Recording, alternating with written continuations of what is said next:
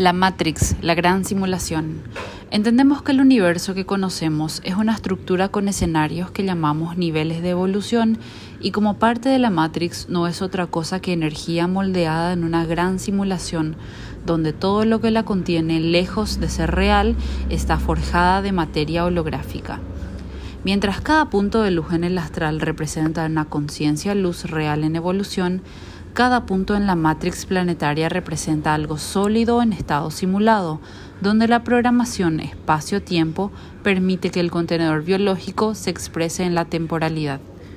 En el mundo de las apariencias, la fijeza en la temporalidad es una simulación en cualquier punto de la Matrix, pues aunque la localidad permite una ubicación en el concierto de la gran simulación, no es otra cosa que un sueño dentro de otro sueño proyectado por la mente del cuerpo energético, para dar origen al estado ilusorio que llamamos vida.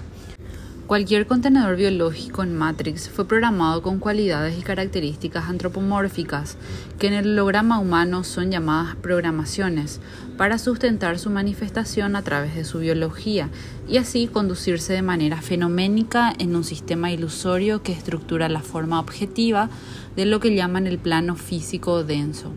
Entonces, lo que llamamos materia no es otra cosa que campos de energías proyectadas desde el plano espiritual, que genera el holograma que se siente real. Sin embargo, a nivel planetario es un mundo de apariencias donde nada es lo que parece ser, sino lo que las entidades espirituales nos permitan ver, oír y sentir.